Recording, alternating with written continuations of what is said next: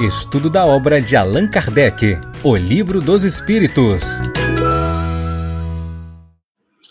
Olá, amigos! Estamos de volta para mais um episódio da série O Livro dos Espíritos.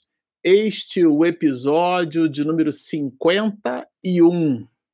Bom, para você que está nos acompanhando no canal, nós estamos estudando um opúsculo maravilhoso, é um livro basilar da doutrina espírita. Trata-se, claro, do Livro dos Espíritos e estamos na parte segunda. E paramos justamente no momento onde vamos estudar é, um item fundamental, que é a encarnação nos diferentes mundos mas nós temos por hábito começar as nossas lives é, lendo aqui uma página dessa obra, desse livro fabuloso. Vou tirar o brilho aqui para dar para todo mundo conseguir ler. Olha, Vida Feliz. Trata-se de um opúsculo expedido pela veneranda Joana de Ângeles e através da pena segura do médium e humanista baiano Divaldo Pereira Franco. Na mensagem de número 152, Diz-nos assim, Joana: Acalma as ânsias do teu coração. O que ainda não alcançaste está a caminho. Não sofras de véspera, entregando-te a estados deprimentes por ausências que certamente não fazem falta. A carência pode proporcionar recurso de valorização das pessoas e coisas. Quem desfruta de benefícios com facilidade subestima o que possui. Aprenda a conviver com a escassez, a solidão, e saberás evitar a embriaguez dos sentidos, a volúpia da luxúria, a exacerbação da posse. És o que tu realizas e não o que tens ou com quem te encontras. Vamos orar. Querido Rabi, amigo maior, Mestre Jesus, aqui estamos nós, Senhor, conectados pelo ideal de serviço conectados na proposta da reflexão, vinculados ao exercício do estudo para ampliar as nossas possibilidades diante das dificuldades que a vida se nos apresenta. Abençoa-nos, Senhor, o propósito singelo, mas verdadeiro, de buscar retirar das letras dos teus prepostos de luz aquilo que nos vivificará a alma tornando-nos criaturas mais dóceis diante das agruras do mundo, mais esperançosas diante das calamidades e, ao mesmo tempo, mais felizes pelo entendimento de que o nosso Pai é soberanamente justo e bom. Por tudo isso, abençoando-nos essa jornada, solicitamos ainda que tu permaneças conosco, hoje, agora e sempre. Bom, nós estamos estudando essa obra sensacional, o Livro dos Espíritos, e nos despedimos no episódio passado conversando um pouco sobre a questão 171. Aliás, nós conversamos basicamente sobre a questão de número 171 foi uma live, a última próxima passada que fizemos, e nós estudamos unicamente uma questão.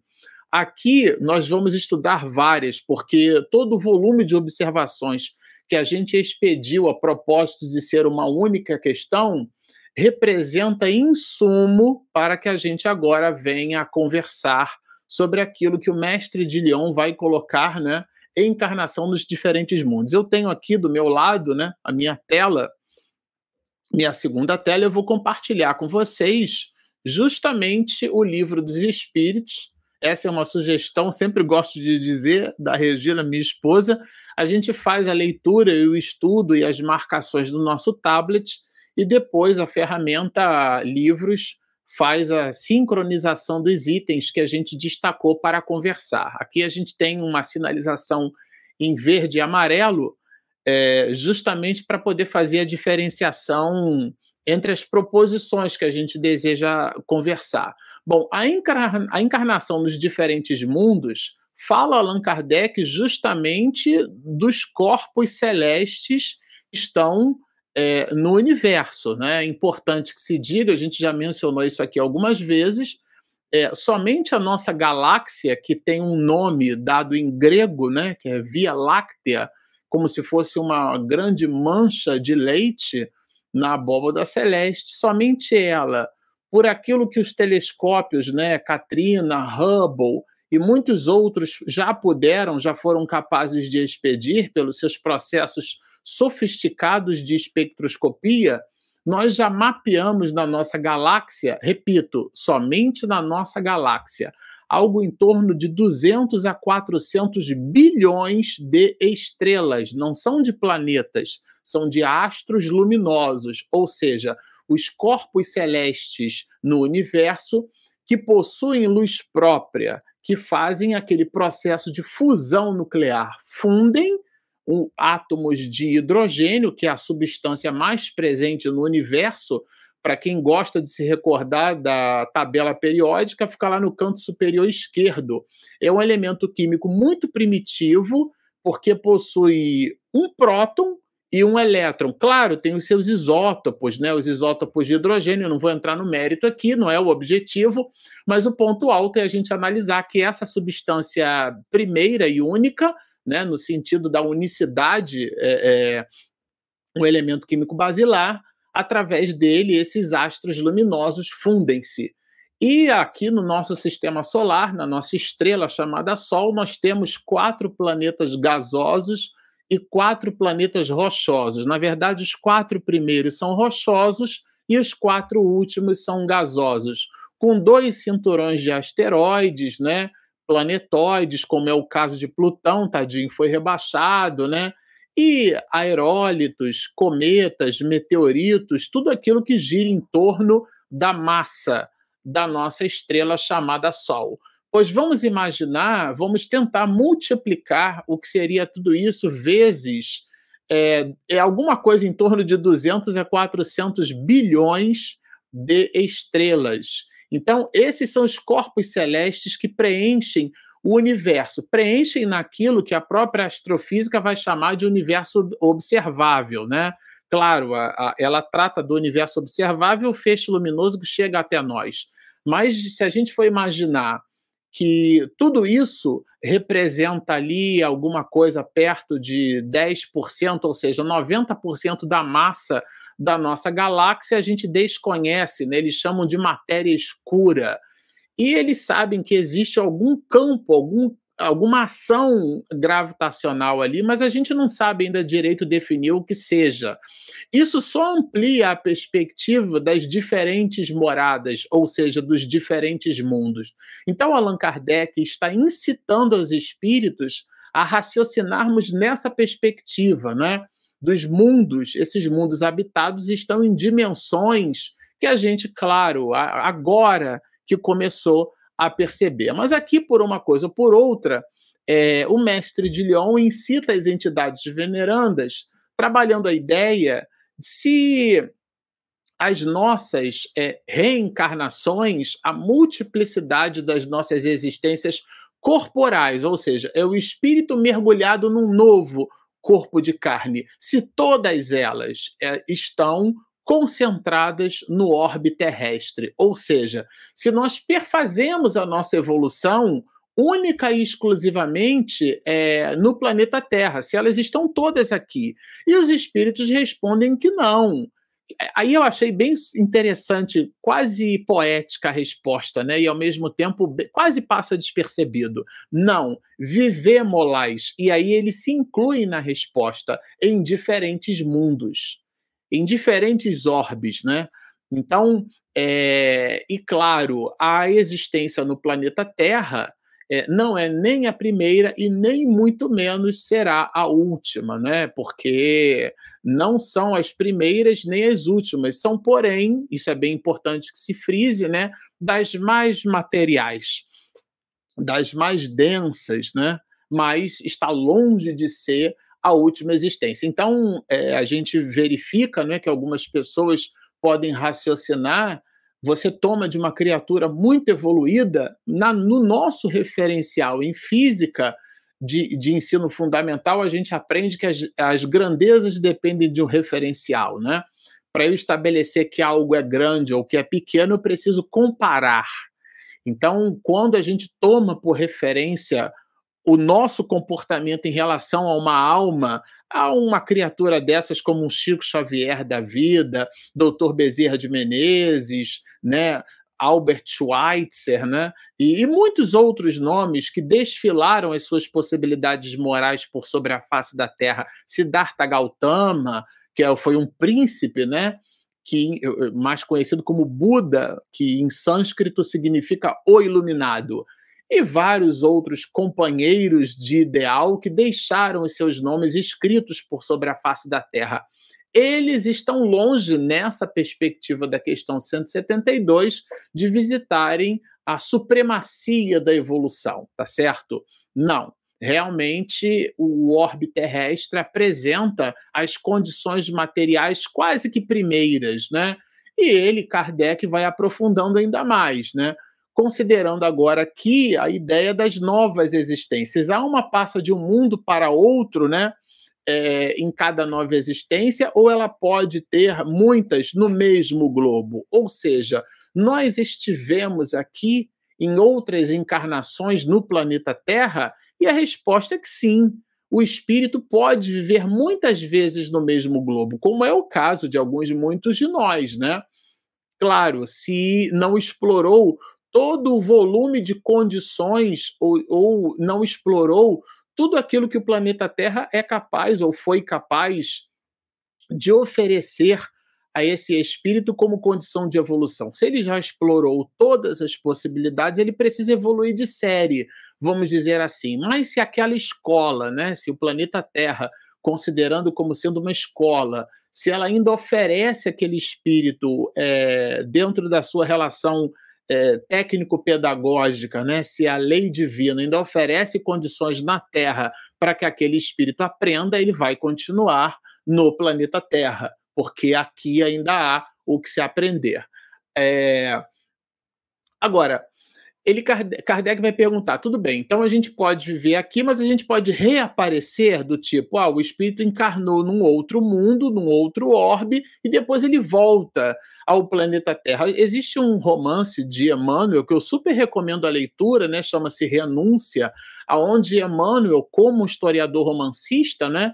Ele vai tratar ali no final do período medieval é, a figura de uma mulher, de um espírito muito nobre, né, Alcione. Super recomendamos a leitura. E ela volta ao orbe terrestre com o objetivo de soerguer a sua família a vários de seus amores, inclusive a um dos, desses espíritos. Eu não vou fazer spoiler do livro para você é, tomar nota, mas trata realmente de um espírito que volta ao orbe terrestre. Manuel Filomeno de Miranda, na trilogia Transição Planetária, também aborda as mesmas questões. A obra Exilados de Capela também aborda a mesma temática. E aqui ela vai igualmente, é, aliás, antecipadamente explorada pelo livro dos Espíritos. Então, nós podemos voltar, né? Kardec pergunta. É, depois de termos vivido em outros mundos, a gente pode voltar para cá? E o Espírito responde que não há dúvida. É possível que já tenhas vivido algures e na Terra. Olha, ainda dá uma incitada ali em Kardec e ao mesmo tempo na, na gente. Ou seja, seria possível ao mestre de Lyon que ele, né, perfazendo essa pergunta, ele mesmo pudesse ter vivido em momentos anteriores, em existências transatas, ele tivesse vivido, ele, Allan Kardec mesmo, né, num outro orbe e depois tivesse voltado ao planeta Terra. E aqui Allan Kardec, na 174, ele aprofunda um pouco mais, né? Se voltar para o planeta Terra seria, então, vamos dizer assim, uma necessidade, né? É, a gente, quando lê a pergunta, fica imaginando: nossa, mas a vida aqui é tão difícil. Os espíritos disseram que reencarnar no planeta Terra, a Terra apresenta condições assim tão quase que primitivas e grotescas, né? O, orbe, o corpo é, físico que a gente se serve para nossa evolução, ele é tão quase primitivo que deve ter um motivo, né? O espírito ia querer voltar para cá, né? Repito, leiam a obra Alcione, né? Na verdade, o nome do livro chama-se Renúncia, é pela pena de Chico e quem escreve é Emmanuel. Então, para voltar para cá só pode ser por necessidade, né? E aí, na 174, ele pergunta: tornar a viver na Terra constitui uma necessidade? E a resposta é bem clara, começa com um advérbio de negação. Não. Mas, aqui é uma conjunção adversativa, entretanto, né? Mas, se não progredistes, podereis ir para outro mundo que não valha mais do que a terra e que talvez até seja pior do que ela. Vejam, e estamos falando realmente dos espíritos que, que foram né, transladados de capela para o orbe terrestre, assim como na obra em que nós estudamos aqui no canal recentemente, Regina, Carmen, Bernardo e nós, né? É, no rumo do mundo de regeneração. Manuel Filomeno de Miranda, pela pena segura de Divaldo, narra a cidade da justiça, aquele ambiente psiquicamente construído por aquela pleiade de espíritos malignos, aquele conjunto de espíritos trevosos que detestavam e detestam Jesus. E essa cidade, esse espaço, numa outra dimensão, estava sendo, na obra, Miranda narra com bastante delicadeza, né? transladado, ou seja, levado para uma outra região. E, e aqui na obra é, Os Exilados de Capela, a gente também vai encontrar aqueles que mergulharam num corpo de carne primitivo. A gente vai perceber em algumas figuras egípcias, né? É, corpos humanos com cabeça de animal, porque eles, inclusive, se viam num processo que a gente estudando depois vai chamar de metempsicose, né? É, os próprios gregos, de alguma forma, acreditavam nos diálogos de Platão. Ah, por exemplo, a ideia de um dos amigos, né? É, é, de Sócrates que teria então mergulhado num corpo de um animal, de um cachorro. É, Aristóteles também faz narrações nessa direção. Enfim, porque de alguma maneira a gente consegue talvez interpretar que o mergulho numa estrutura grosseira, como era considerada por esses espíritos, né, fazia uma espécie de apologia à regressão. Mas aqui há que ter bastante cuidado, porque a posição onde nos encontramos, a posição que eu digo local, né, não determina exatamente a nossa condição íntima. Tá certo? Então, o espírito progride em qualquer lugar.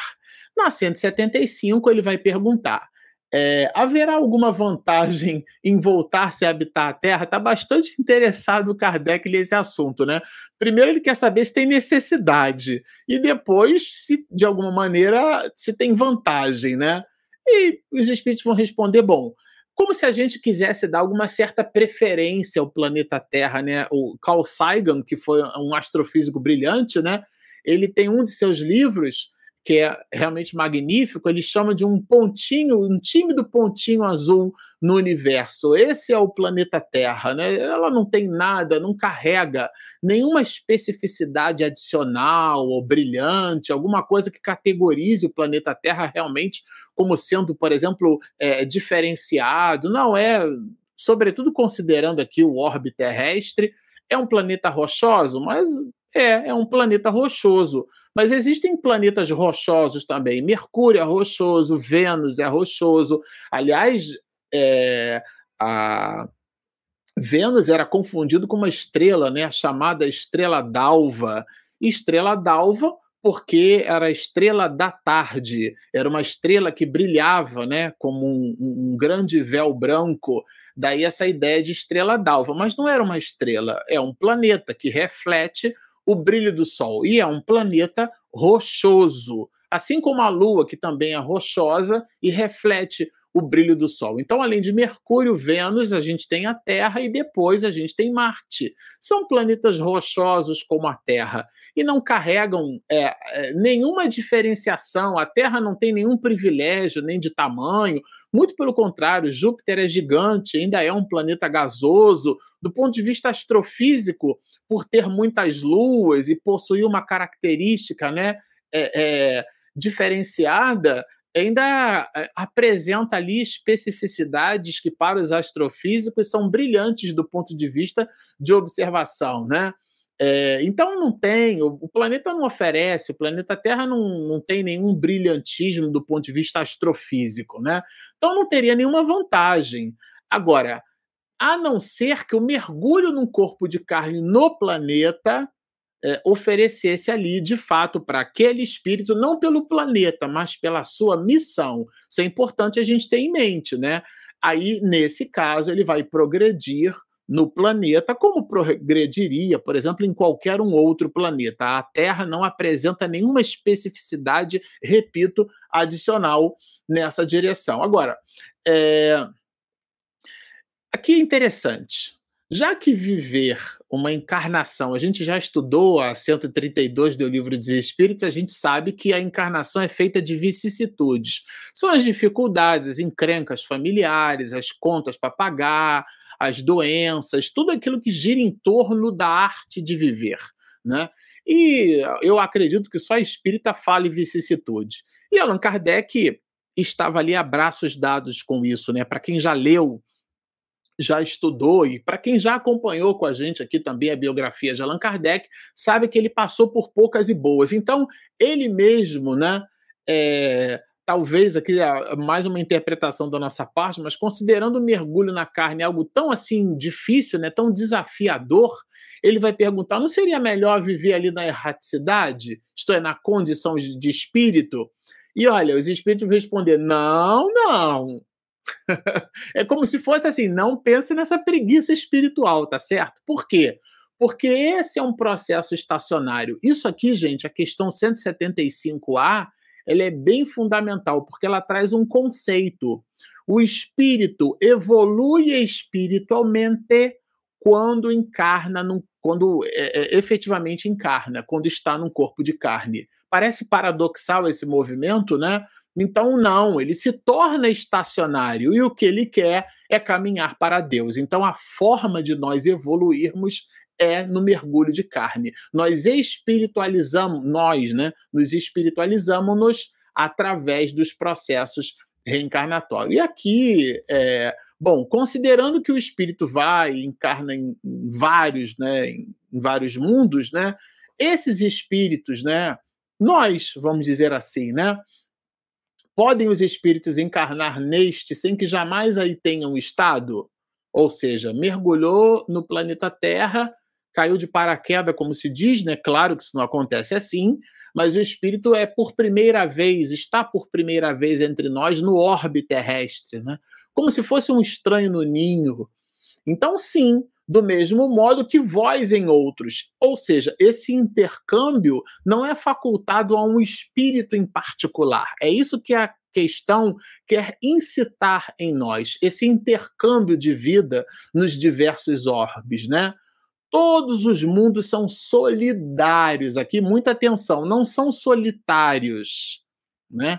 Louis Armstrong, quando pousou na Lua pela primeira vez, desceu, foi, foi notabilizado. Quem não lembra da sua célebre frase, né? quando ele tangencia a bota da, do, da sua, do seu macacão espacial, ele dá o primeiro passo, diz assim: um passo pequeno para o homem, mas um salto enorme para a humanidade. E depois, ele tornando-se uma celebridade, foi questionado pelos repórteres sobre a existência de Deus, ele disse que não havia encontrado Deus na Lua, né? no espaço, considerando ali a condição mais distante que a humanidade naquele momento pudesse divisar. Então aqui é, os mundos eles se apresentam em outras dimensões do ponto de vista da habitação e eles são solidários, não são solitários, não estão sozinhos, nada está ermo no, no universo, né?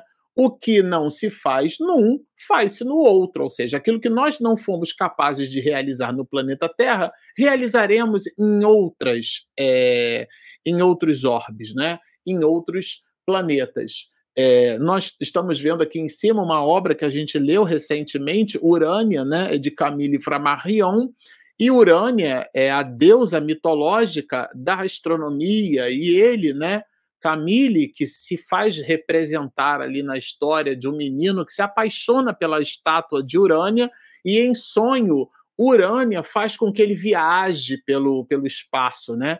E na sua condição de astrônomo, ele então passa todo o, volume é, de conhecimentos sobre astronomia através dessa viagem que a deusa mitológica Urânia foi capaz de proporcionar no sonho de Camille Flammarion. Então mostra realmente essa ideia das muitas moradas, né? Agora, homens há que estão na Terra pela primeira vez, dizem os espíritos.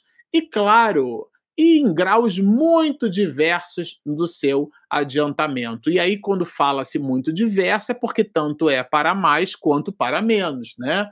Aí Allan Kardec vai perguntar se daria para a gente reconhecer e a resposta é quase um puxão de orelha, não para ele, mas para nós, né?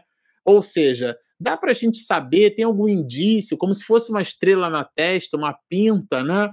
Um sinal de nascença ou algum trejeito, alguma marca física, estatura, que a gente pudesse reconhecer que uma pessoa encarnou na Terra pela primeira vez, não que é a primeira encarnação, mas é que é a primeira vez daquele espírito no planeta Terra. Aí os espíritos vão responder que isso não tem nenhuma utilidade, tá certo? Aquilo que não é útil não visita os aspectos de seriedade, é o que o próprio mestre de Lyon, na obra O Livro dos Médios, vai chamar de frivolidade. E os espíritos chamam atenção nesse sentido. Agora, para que nós cheguemos à perfeição, considerada aqui por Allan Kardec uma perfeição suprema, né, suprema felicidade, que é o, a destinação, a finalidade de todos os homens, né?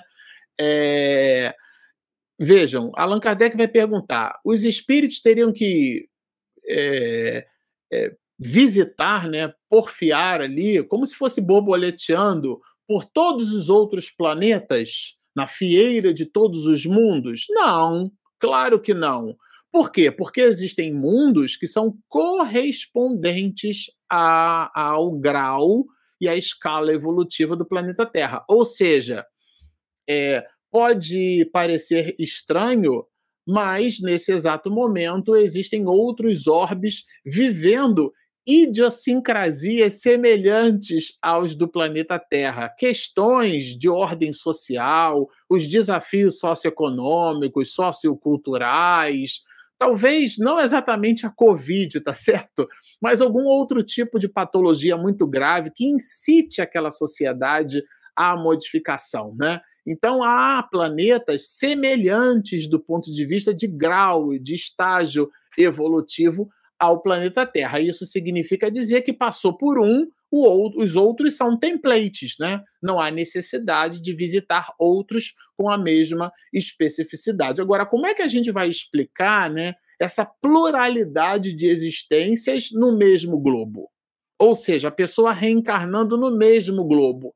E a resposta é bem interessante, porque nós reencarnamos muitas vezes no mesmo planeta porque aquele planeta oferece condições específicas é, e, ao mesmo tempo, diferenciadas. Então, é, eu citei isso aqui uma vez numa live, é, nunca é demais repetir.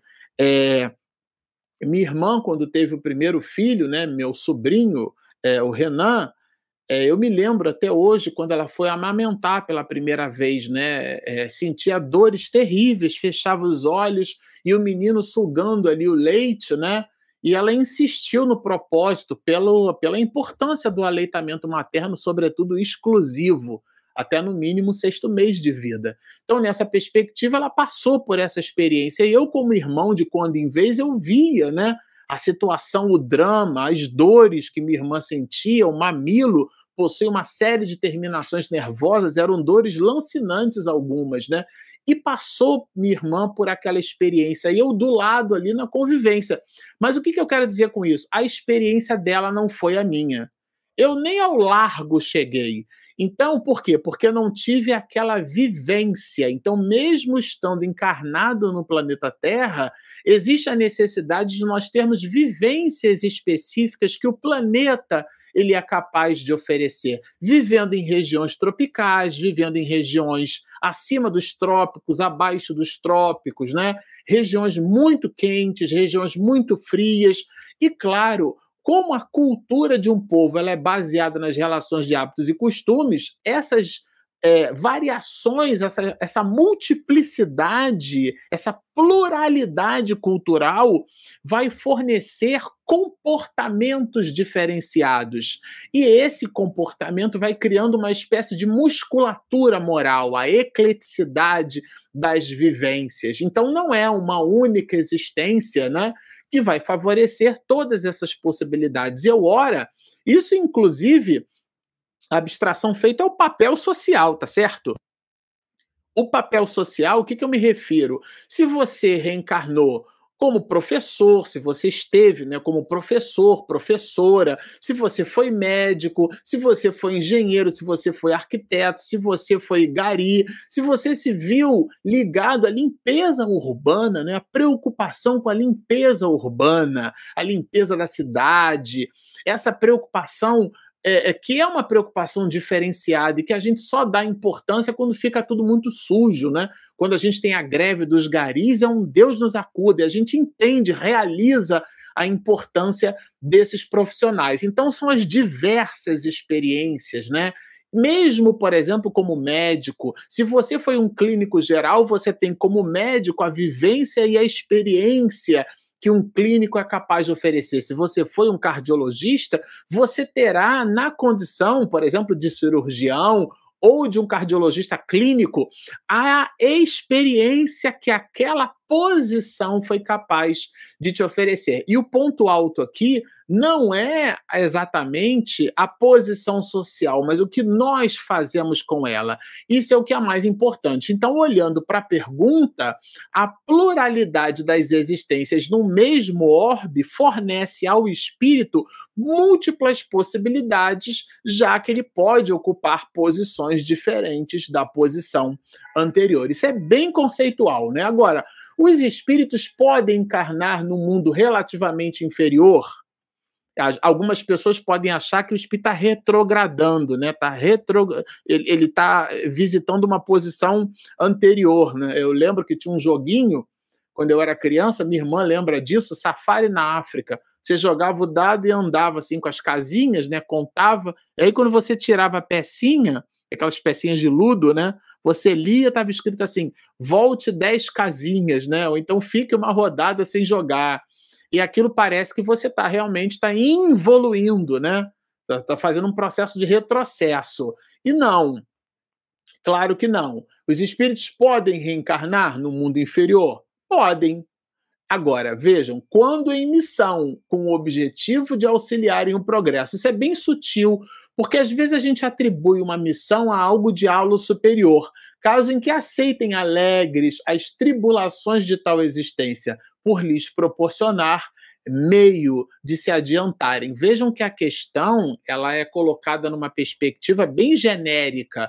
Aqui, não, aqui fala do adiantamento do espírito, mas não coloca essa missão como sendo exclusiva de espíritos de ordem superior. Muito cuidado com a análise que a gente faça da questão 178.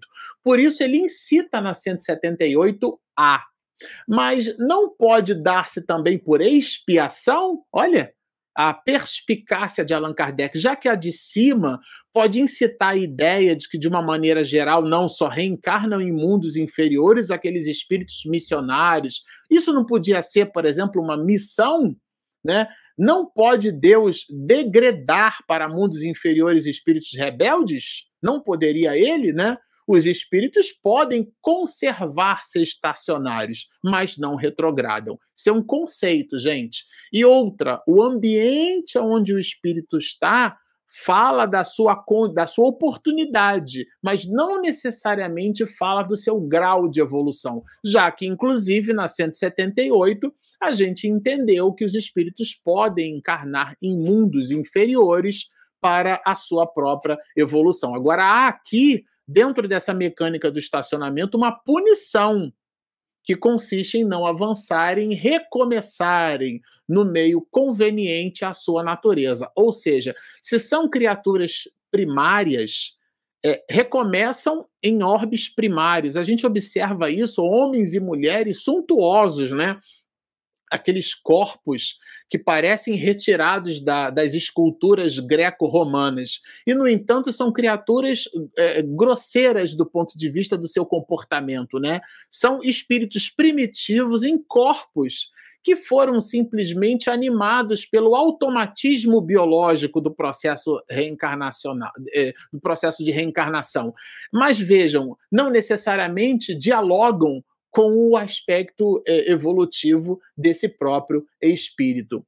Agora, quais os que têm de recomeçar a mesma existência? Que espíritos são esses que precisam repetir o processo? Os que faliram, tá?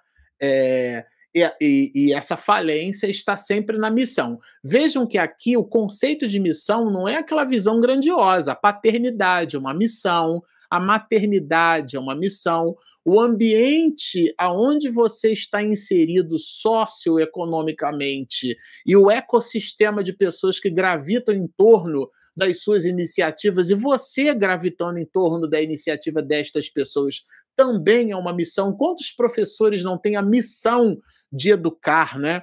Quantas mães não têm a missão? Agora não são algumas, muitas, não são só mães, são pães, né? Porque são ao mesmo tempo mães e pais, são realmente são mulheres intrépidas, estoicas, é muito firmes e que conduzem, são esteio da família, né? E isso é uma missão. A missão não é construir creche, não é como. Claro, isso também é um mecanismo de missão. Né? Não é só o comportamento é, heróico de Albert de, de Schweitzer, né? Que ele então é, larga a sua vida de organista, né, de pianista exímio, interpretava é, Bach, que é um, um, um clássico músico barroco, né? Já que Bach não é música clássica, é música barroca, que foi a época em que ele fez as suas composições geniais. E ele larga tudo aquilo para estudar medicina e dar assistência com a sua mulher aos pestosos na África. Isso, claro, também é uma missão, né? A nossa querida senhorita Agnes, que assim como Francisco de Assis, deixa uma vida suntuosa e vai viver, né? É, na cidade de Calcutá, na Índia, e por isso foi conhecida como Madre Teresa de Calcutá, porque lá então passou a viver e dar assistência aos pobres. Isso também é uma missão. A mulher é, baiana que transforma um galinheiro num hospital, né? Estamos falando da irmã Dulce. Então, são criaturas missionárias, mas são, são perspectivas de missão. Às vezes a palavra missão a gente transforma essa palavra é, dentro de algo assim que fosse meio que utópico. E não é isso. Né? A, a, as empresas trabalham esse conceito de missão, de visão. A missão é o que você precisa dinamizar para atingir um determinado objetivo. Então, se você pretende passar no concurso público, é, esse é o seu objetivo. Essa é a sua visão, a sua visão. Você quer passar num concurso público, quer ser um funcionário público, então você vai precisar estudar. E o, o, o a, a missão é justamente você estabelecer um regramento para você, criando um condicionamento de estudo, você atingir o seu objetivo. E existem níveis de missão, tá certo? Então, aqui, os que faliram nessas missões ou nas suas provas vão precisar recomeçar.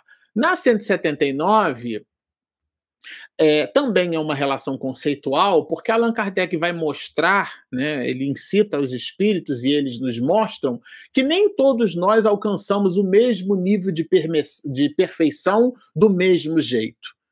Tá? Nós somos criaturas diferentes. Então, é, os espíritos são nós, os espíritos, somos alguns muitos mais adiantados do que outros. Deus não nos criou assim templates de robozinhos, né, que a gente progride tudo do mesmo jeito. Simples e ignorante, a simplicidade no sentido da sofisticação, né?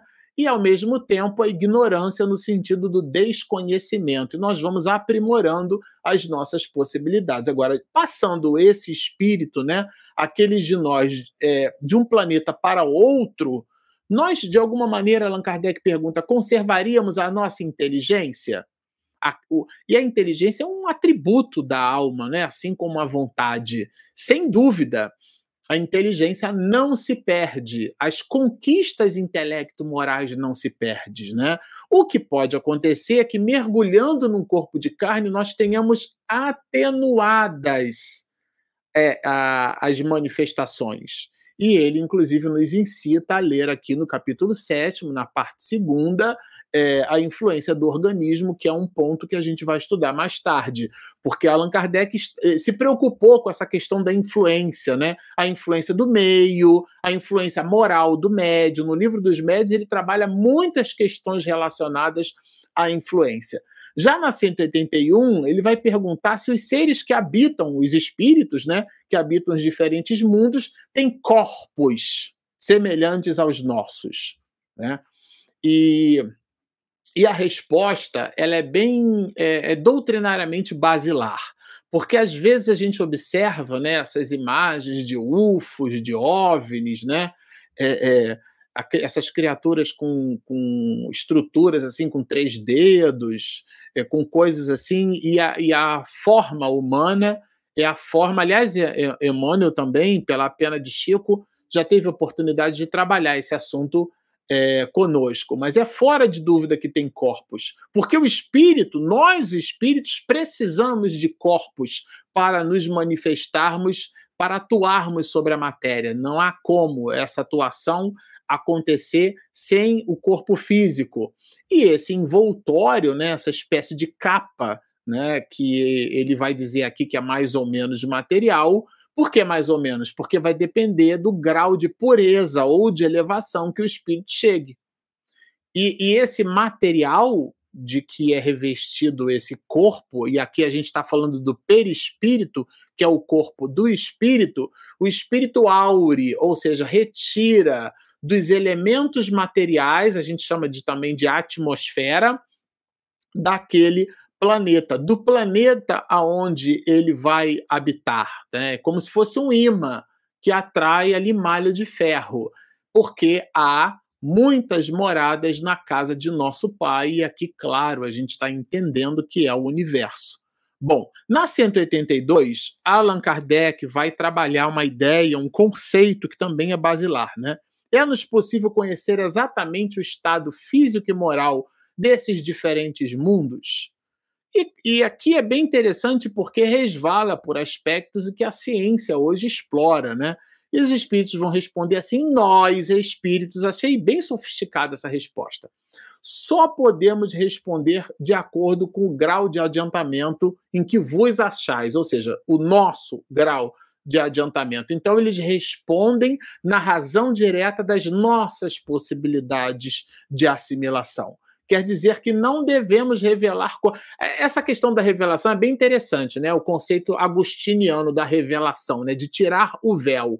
Quando você revela alguma coisa, você põe luzes, você tira o véu, como se fosse um paninho. Você tira um paninho e aí a luz incide sobre aquele objeto. Vejam que interessante essa metáfora, né? O objeto sempre esteve ali. Quando você revela, você põe luzes. Mas você não cria o objeto, você dá condições do fenômeno luminoso produzir um outro tipo de fenômeno que é a visão e a percepção. Mas você não cria aquilo, você põe luzes.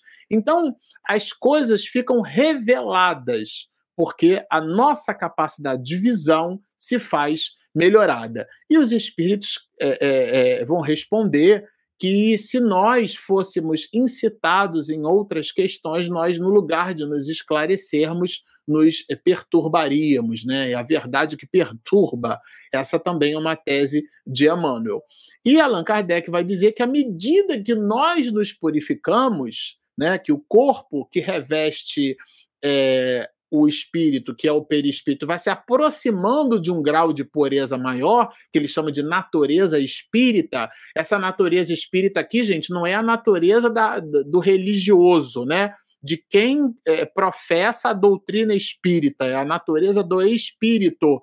Então a gente vai se depurando, vai efetivamente largando as amarras daquilo que nos prende, né? Não mais sendo preciso que os seres vivos se destruam mutuamente para se nutrir. Isso aqui eu lembrei bastante da minha esposa, da Regina, porque de fato hoje a gente ainda precisa, né, matar para se alimentar. Então aqui os espíritos deixam bem claro, né, que nos mundos superiores as nossas atitudes são menos grosseiras e, e a morte, né, depender da morte de um outro ser para a sobrevivência é, de alguma maneira, um ato grosseiro, né? E eles vão então dizer que nestes mundos, né, as necessidades físicas são outras, são menos grosseiras como essas em que a gente mata animais para sobreviver. E ele fala que justamente com isso da purificação do espírito, que decorre do aperfeiçoamento moral. Não está escrito, mas está escrito, né? À medida que a gente vai se depurando, a gente vai então abandonando determinados hábitos, inclusive.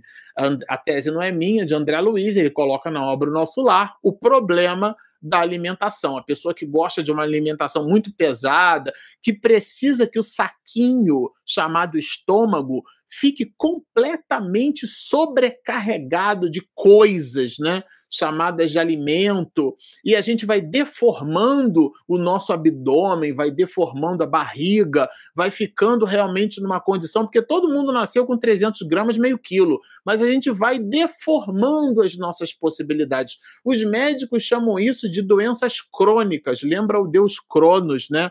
O deus da, o deus da doença.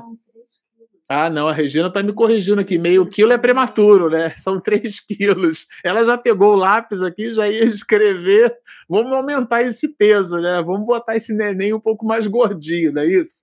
Mas se você sai aí com um. A sua mãe te deu a luz, forneceu a luz para você, é, de lá para cá a gente vai então realmente buscando na alimentação as nossas encrencas, né? Esse é que é o ponto na verdade, o ponto de reflexão é um pouco por aí. E essas doenças, que os médicos chamam de doenças crônicas, como eu dizia, porque vem do deus Cronos, né? o deus mitológico, o deus do tempo. A palavra cronômetro né? vem daí, inclusive, né? a gente contar o tempo. O que, que eu quero dizer com isso? Existem determinadas doenças que a gente fez questão de investir na doença, né? Então a gente fustigou bastante o pâncreas, cansou o pâncreas e aí fez um diabetes mellitus tipo 2. Então a gente foi fustigando ali bastante, comendo com bastante sal né, as coisas, né? E aí passou a ter uma patologia severa, uma comorbidade grave, que é a pressão arterial elevada. Então foram coisas, e não dá para botar na conta da reencarnação. Allan Kardec vai chamar isso de causas atuais das aflições, representam as imprevidências do hoje, não tem nada com reencarnação. Então, à medida que nós vamos purificando as nossas escolhas, olha, tudo isso fala da purificação do espírito, tudo isso fala do aperfeiçoamento moral. Então, aqui ele cita um pouco a nutrição e a gente pega carona para poder dinamizar uma série de questões, né? Também as paixões, né, que enfraquecem, que promovem o, o, o egoísmo, não que promovem o ego, né? Porque não há problema nenhum com o ego. O problema há com o egoísmo, com a doutrina do ego, né? Primeiro eu, depois eu, por último eu. Se sobrar tempo, é que sou eu também. Isso é que é o egoísta. O ego é muito importante. Todo mundo carrega o seu traço de caráter na no ego. Não, não há que não há nada de errado com o ego. O que há de errado com a valorização do ego, o chamado egoísmo. Precisamos substituir o egoísmo pelo altruísmo, pelo amor ao próximo, né? colocar-se no lugar do outro, esses movimentos de indulgência e tal.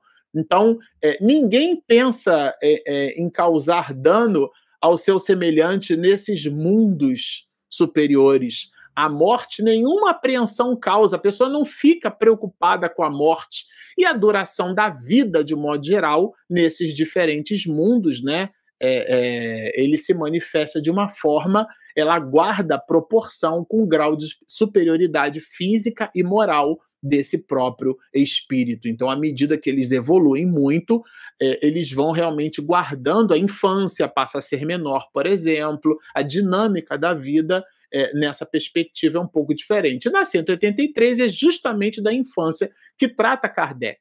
Indo de um mundo para outro, o espírito passa por nova infância? E a resposta é que a infância é uma transição necessária. É, agora, ela não é, é, não é em toda parte, vamos dizer assim, tão obtusa, né? É, como no vosso mundo, ou seja, como no nosso, né? Um período de infância muito largo, né? Agora, o espírito é, ele pode escolher o mundo. Ah, o planeta Terra não, o planeta Terra ainda mais agora, né? Cheio de Covid, acho que eu não vou renascer ali não. Dá para ir para outro lugar? Dá para escolher o mundo onde nós passaríamos a habitar? A pessoa está lá no plano espiritual, está numa colônia espiritual, está olhando assim para a Terra, assim, hum, agora aqui eu acho que não está muito bom, né? Dá para escolher? Nem sempre. Porque o que é que determina isso? Né? Determina o grau de elevação desse espírito. Aliás, a escolha, a questão 184, ela é uma questão basilar do ponto de vista da, daquilo que a gente chama de livre arbítrio, que é a liberdade de arbitrar, portanto, decidir. A nossa decisão, a nossa escolha, ela está diametralmente associada ao nosso grau de elevação. Quanto mais nós nos, é, nos capacitamos intelecto moralmente, as nossas escolhas são melhores, o nosso poder de decisão é melhor, a nossa capacidade de arbitrar livremente também será ampliada. Se o espírito nada pedir, o espírito não pediu. Não, eu, você quer renascer ali ou acolá, nesse planeta ou no outro. Ele não, ele não fez essa escolha.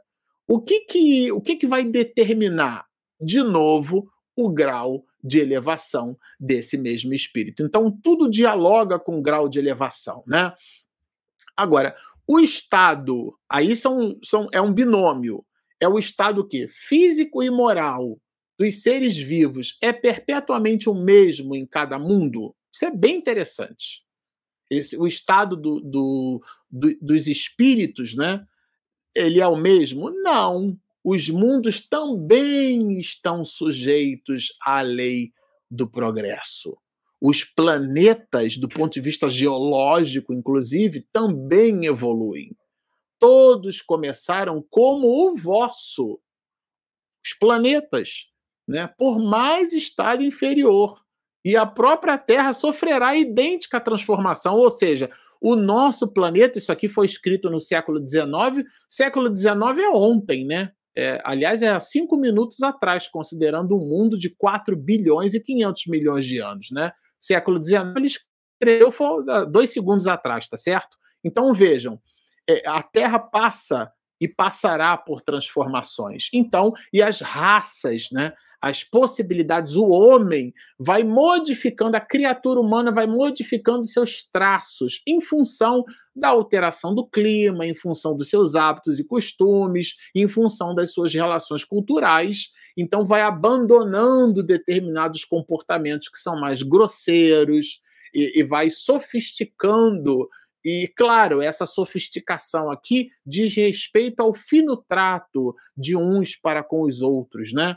Isso é bem importante que se diga. Agora, na 186, que é a penúltima, Allan Kardec vai perguntar se haverá mundos em que o espírito, deixando de revestir corpos materiais, só tem o perispírito. É... E aqui é interessante a resposta, porque a resposta, quando dialoga com a pergunta, ela forma um terceiro conceito. Haverá mundos em que o espírito não se reveste de um corpo físico e ele só tem o perispírito? Há. E mesmo esse envoltório se torna tão etéreo que para vós é como se não existisse. Ou seja, os espíritos não estão dizendo que os espíritos muito evoluídos perdem o seu perispírito, como algumas pessoas, né?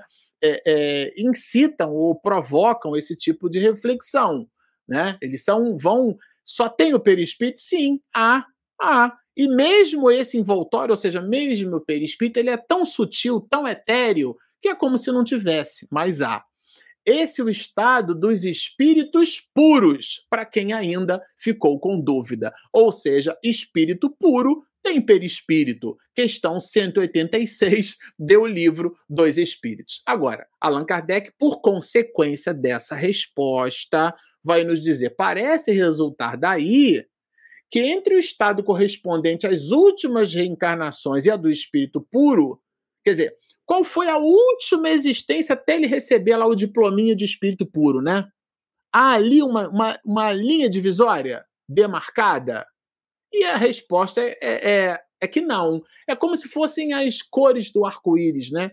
Aonde os, nas bordas os matizes são bem definidos, mas existe um entrepolar de cores ali que a gente não consegue definir direito onde termina uma e começa a outra, né? Então não há uma divisória ali, né? Ou seja, isso incita a dizer que os espíritos puros vão depurando a sua realidade perispiritual e vão reencarnando em orbes aonde essa estrutura é menos densa. Semelhante demarcação não existe. E aqui a 187, para fechar assim, né, com a aureoloar, a substância desse perispírito é a mesma em todos os mundos? Claro que se ele vai se depurando, não é, mas Allan Kardec é um professor. Então ele pergunta: não é a primeira resposta, não ponto e vírgula. Não não é a mesma. O perispírito de um espírito de, de segunda ordem, como é o caso do Dr. Bezerra, não é o mesmo que o meu. Né? Não é. Não. É mais ou menos etérea. É a palavra utilizada no século XIX, né? menos densa, mais diáfana. A gente usa nomes para definir coisas que a gente conhece muito pouco. Passando de um mundo a outro, esse espírito que vai se depurando, né, quando ele passa de um mundo a outro, ele se reveste da matéria própria desse outro, desse outro quê? Desse outro mundo, desse outro planeta. Logo, um espírito puro, ele aure da, do fluido cósmico universal, né?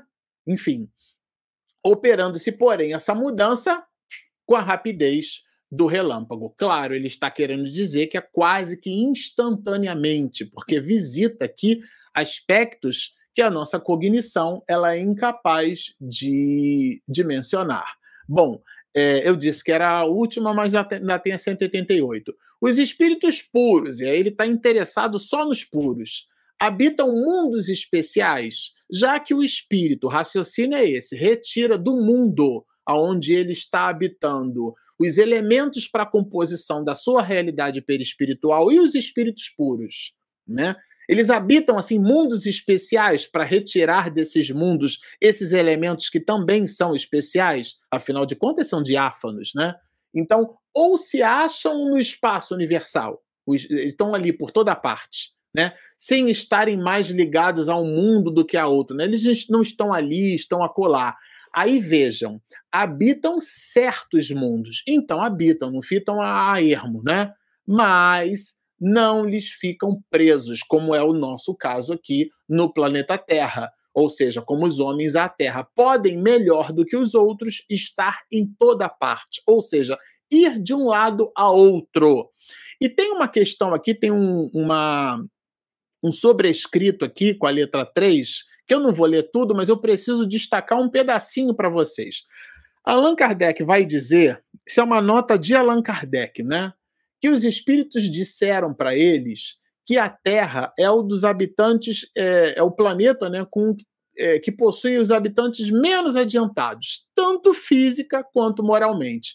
E para vocês não ficarem tristinhos, Marte está mais abaixo ainda, sendo Júpiter muito superior. E que o Sol a nossa estrela não é exatamente um planeta, claro, né? É um astro que possui luz própria. Ele não vai ali habitado, mas é onde irradia, onde os espíritos superiores irradiam os seus pensamentos para os outros mundos, que eles dirigem por intermédio dos espíritos menos elevados. Esse espírito menos elevado aí deve ser de Chico Xavier e Dr. Bezerra para cima, tá certo? Transmitindo-os a estes por meio do fluido universal. Então, é realmente assim uma benção, né? Esses espíritos eles funcionam como uma espécie de condutor dessas vibrações. Eles transmitem o pensamento dos espíritos elevados. Eles irradiam, né? É, como o sol que irradia é, a luz, é, ao mesmo tempo em várias perspectivas. A gente achou esse aspecto aqui bem interessante que vale a pena mencionar. Bom, aqui nós terminamos e como o material que a Regina fabrica aqui é sensacional, a gente vai pedir para ela chamar a nossa vinheta de perguntas e respostas. O Livro dos Espíritos Momento de interação, perguntas e respostas. E, Regina, eu acabei de ver aqui umas mensagens da Cláudia Rocha, lá de Ceará Mirim, do Rio Grande do Norte. Ô, Cláudia, um abraço, viu, para você. Muito bom ver vocês por aqui, viu, minha amiga? Daniel tá sempre com a gente, né, meu amor? Aliás, eu vou fazer um pedido para vocês. É, se vocês estão nos assistindo é, e vocês gostaram de alguma forma do conteúdo e puderem clicar no like, ajuda o motor do YouTube a nos encontrar para as outras pessoas. Eu não estou interessado em popularidade. O que a gente está aqui honestamente interessado é com a divulgação da doutrina espírita. E existem muitos companheiros que produzem na internet perguntas que estão colocadas no livro dos espíritos e que nós, no nosso estudo, vamos respondendo. Aliás, Allan Kardec e os espíritos vão responder. Então, quando você clica no like, você ajuda o motor do YouTube a nos encontrar para outras pessoas que nem tem nada a ver com espiritismo, mas chegam até aqui e se interessam pelo material expedido por Allan Kardec. E também temos aqueles de vocês que estão conectados conosco, a gente transmite o nosso conteúdo para as mais variadas web TVs e web rádios, mas vocês ainda não se inscreveram. Então a gente pede, por favor, gentileza, se vocês, claro, gostaram do nosso conteúdo, gostam do nosso conteúdo, como é o caso do Daniel, está sempre aqui com a gente, quem está sempre com a gente, mas ainda não se inscreveu, vai lá no nosso canal ou vem aqui no nosso canal, né, Espiritismo Mediunidade, clica em inscreva-se, do lado tem um sininho, que aí quando a minha esposa ali postar o conteúdo ou quando o YouTube terminar de postar, você recebe o material em primeira mão. Feitos esses avisos, vamos ali à pergunta do Daniel. Marcelo, em diversas ter, eh, diversas vezes, né, devo ter ouvido nos dizer: você não é desse mundo. Ah, sim, às vezes a gente, alguns, a gente fala isso, né, Daniel? Ah, fulano não é desse mundo. É, você não é desse mundo. No sentimento de ser muito mais ligado às coisas espirituais que a maioria, é o indício de se ter habitado em um mundo superior? Olha, Daniel, eu vou dizer para você o seguinte: as grandezas dependem de um referencial, né? A gente só pode dizer se isso é uma, se uma coisa grande ou se é pequena quando a gente compara. É, quando um espírito muito nobre, eu não sei se você já leu o livro Renúncia, né? O espírito Alcione. Quando a gente vê o comportamento daquela jovem é, menina, mulher, né?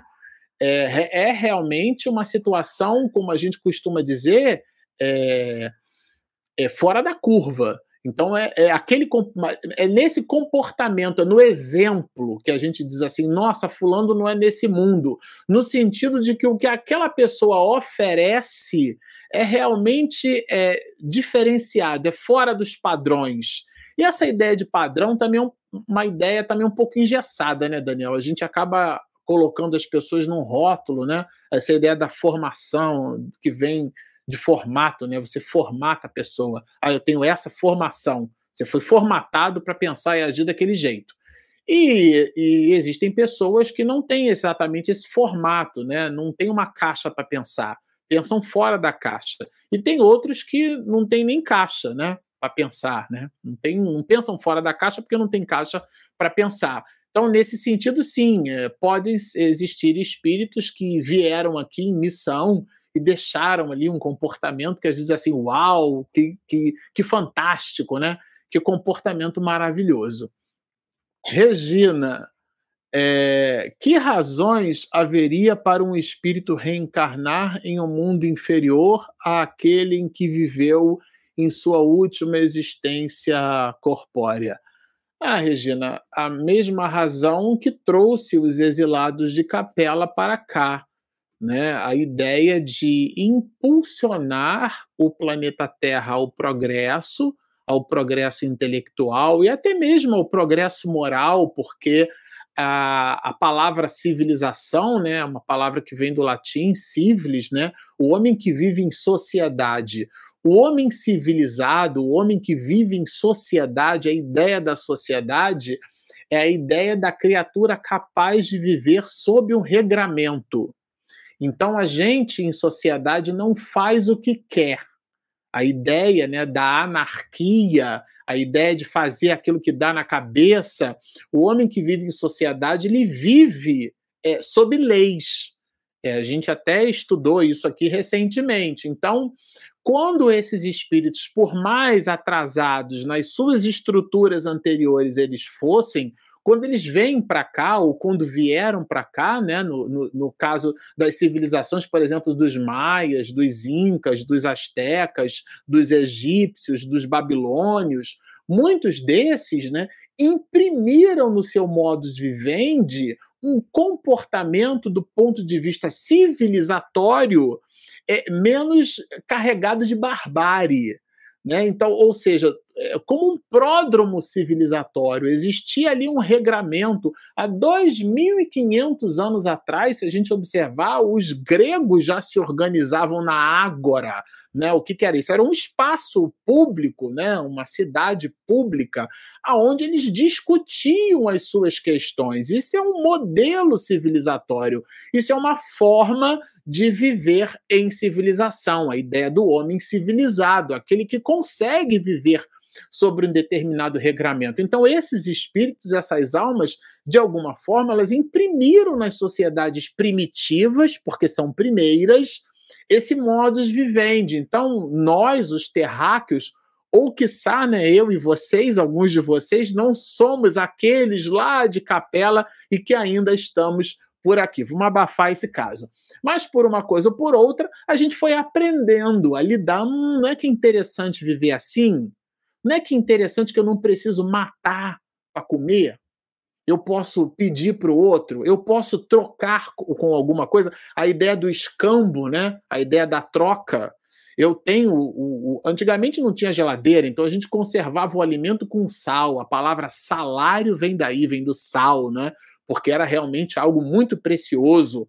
É, quando estive com Regina em Minas Gerais, em Ouro Preto, a gente escutou aquelas histórias ali do ouro branco e tal, do ouro amarelo, e houve um momento em que um quilo de sal valia a mesma coisa que um quilo de ouro, imaginam?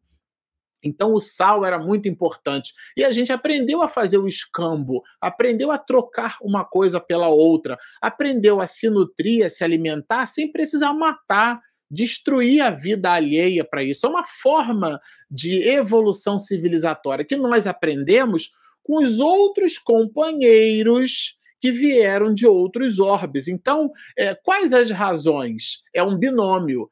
Tanto eles progrediram do ponto de vista intelecto-moral, porque contribuíram, né, e ao mesmo tempo passaram por todas as provações que uma vida primitiva é capaz de oferecer, como nós aprendemos com eles. Então, na balança, na engenharia social divina, é o famoso ganha-ganha, né? Todo mundo sai ganhando nessa história.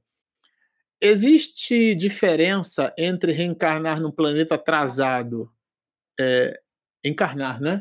É. encarnar num planeta atrasado e encarnar num planeta como Júpiter, Olha, Regina, eu acho que deve fazer, viu? Porque se Allan Kardec disse que Júpiter era bem mais evoluído que a Terra, deve ser uma maravilha ali. Eu lembro de Camille Flammarion narrando como eram é, os seres dos outros planetas, né? Eram seres alados, eram seres que, que, que é, simplesmente se alimentavam respirando. Então era realmente sensacional. Deve ser realmente uma coisa muito boa. Uma vez que Júpiter é um planeta gasoso, como seria composto os, os corpos? Menos densos, né? A gente imagina assim. Porque é um planeta gasoso, mas ele tem um campo gravitacional. Aliás, do ponto de vista astrofísico, para ser planeta, tem que ter, é, é, tem que ter gra, é, atração gravitacional. Isso também é um conceito, claro, né, astrofísico, mas os planetas são esféricos porque justamente o componente, a atração gravitacional é a mesma de todos os lados. Então, se você vê qual, qual que é a diferença de um planeta para um asteroide, se você observar um asteroide, é uma figura toda irregular, ela não tem ali um, um, um, um centro de gravidade, né?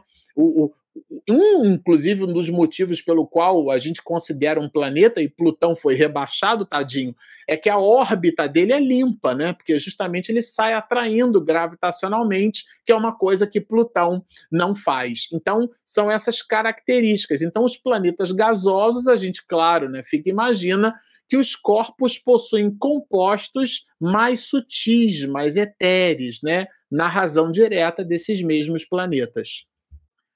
Ô Sebastião, você acha que habitamos outros mundos que já habitamos outros mundos antes de habitar a Terra? É, pode ser, né, Sebastião? Eu, particularmente, eu vou dar a minha opinião pessoal, eu penso que sim.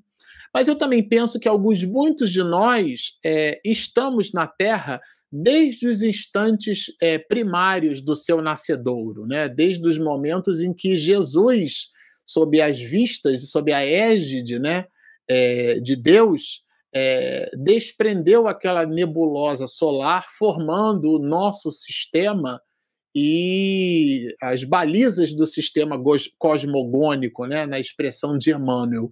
E dali retira-se o que, pelo psiquismo das forças siderais, é, mais tarde é transformado no que nós conhecemos como o planeta Terra e os engenheiros siderais é, cósmicos levaram, é, manipulando as forças da natureza, né, é, bilhões de anos para que os primeiros seres vivos pudessem estar entre nós. André Luiz fala alguma coisa de 1 bilhão e 500 milhões de anos, né? já que a Terra tem 4 bilhões e 500 milhões ou 500 ou 600 milhões, é uma jovem senhora tá certo? O planeta Terra. Nesse processo né, de, da, da historiografia evolutiva, é provável que muitos de nós estejamos acompanhando o progresso do planeta. E de quando em vez a gente faz ali um intercâmbio, sabe, Sebastião? Vai para um mundo, vai para o outro, que apresente as características semelhantes à da dinâmica evolutiva da Terra, depois volta para cá, porque, como nos dizem as entidades venerandas, há muitas moradas na casa de nosso Pai. PH Neves, curioso para saber se os espíritos mais evoluídos têm ciência de seu desencarne, o tempo que eles têm de encarnação, assim proporcionando um melhor aproveitamento e desenvolvimento. É bem interessante a sua questão, viu, pH? pH não é potencial de hidrogênio, não, né? Eu vou te chamar de Neves, viu? É, bom, veja, é, quando a gente analisa assim, a, a, percepção desses espíritos, se eles são mais evoluídos, então, primeiro, eles são menos preocupados com questões materiais. Né? Isso é, é inversamente proporcional. Quanto mais evoluído, menos são os interesses materiais. E Jesus viveu 33 e, e modificou o, o, o, pensamento da história da humanidade é, em praticamente três anos do que a gente tem né, registrado da vida de Jesus, mais ostensivamente. Né? Então, é, é, Sócrates é, viveu é, entre nós é, e, e, no entanto, foram os, o, o, um pouco mais dos últimos dez anos de convivência com Platão que permitiu a Platão imortalizar Sócrates como pai de toda a filosofia da história ocidental. 10 anos. O que é isso, né? Escreveu vários dos seus diálogos que ficou centenas de anos adormecidos esses diálogos, assim como as obras de Aristóteles, né? Mais de 800 anos quase que completamente desconhecidas, considerando Sócrates um discípulo de Platão e considerando Platão discípulo de Sócrates. Então, isso para falar que o tempo, né, ele fica relativizado segundo as nossas próprias condições. Então, falando de espíritos mais evoluídos, eles se preocupam mais com a otimização do tempo. Eles rotacionam mais em pouco tempo, sabe, Neves? A gente precisa de muito tempo porque rotacionamos pouco. Eles, como rotacionam muito a ideia do RPM, né, rotações por minuto, em um minuto, quanta coisa esses espíritos não são capazes de fazer? Em um minuto, como nós somos mais slow motion, né? A gente acaba produzindo pouco. Então, o mindset desses espíritos não está exatamente nos instantes de desencarnação, ah, eu só tenho 30 anos de vida. O mindset dele está realmente no aproveitamento daquilo que ele pode fazer com o tempo que possui.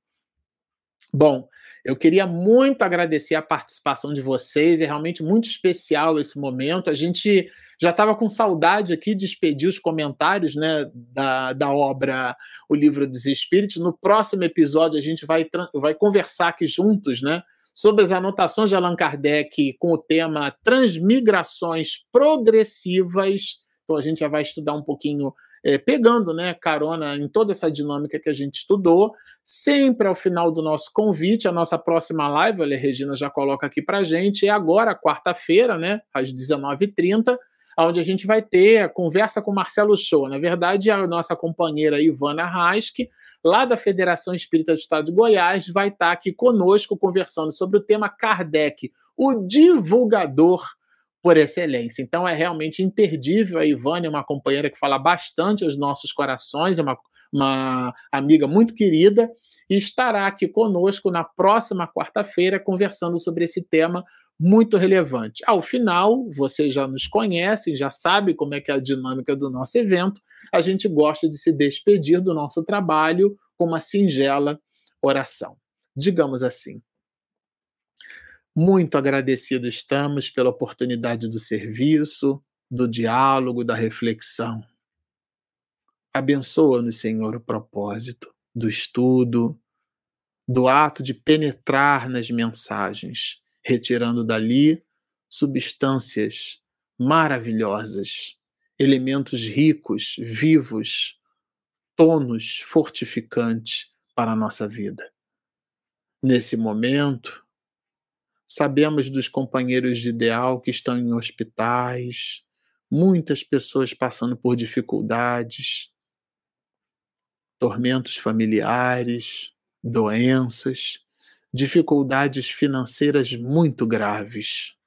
Oh, Rabi, retire de cada um de nós ínfimos, parcos, mas verdadeiros elementos essas vibrações que se transformam em pontinhos luminosos, em flocos de luz, messes de amor, e que possam ser deslocadas, transladadas para os corações amigos de jornada que passam por dificuldades maiores do que as nossas. Se algo de nós pudermos pedir, te solicitaremos, Senhor, que a tua misericórdia possa permanecer conosco, nos assistindo, nos amparando, porque somos frágeis, nos guiando, porque somos míopes espirituais, nos dando a orientação segura, porque somos crianças em processos de aprendizado, mas, sobretudo, nos apontando o norte, porque somos teus discípulos e já te reconhecemos a mensagem sublime. Por tudo isso, então, reverenciando o nome de nosso Pai, essa consciência cósmica e primeira, mais uma vez te pedimos, permanece, Senhor, nos nossos corações, hoje, agora e sempre.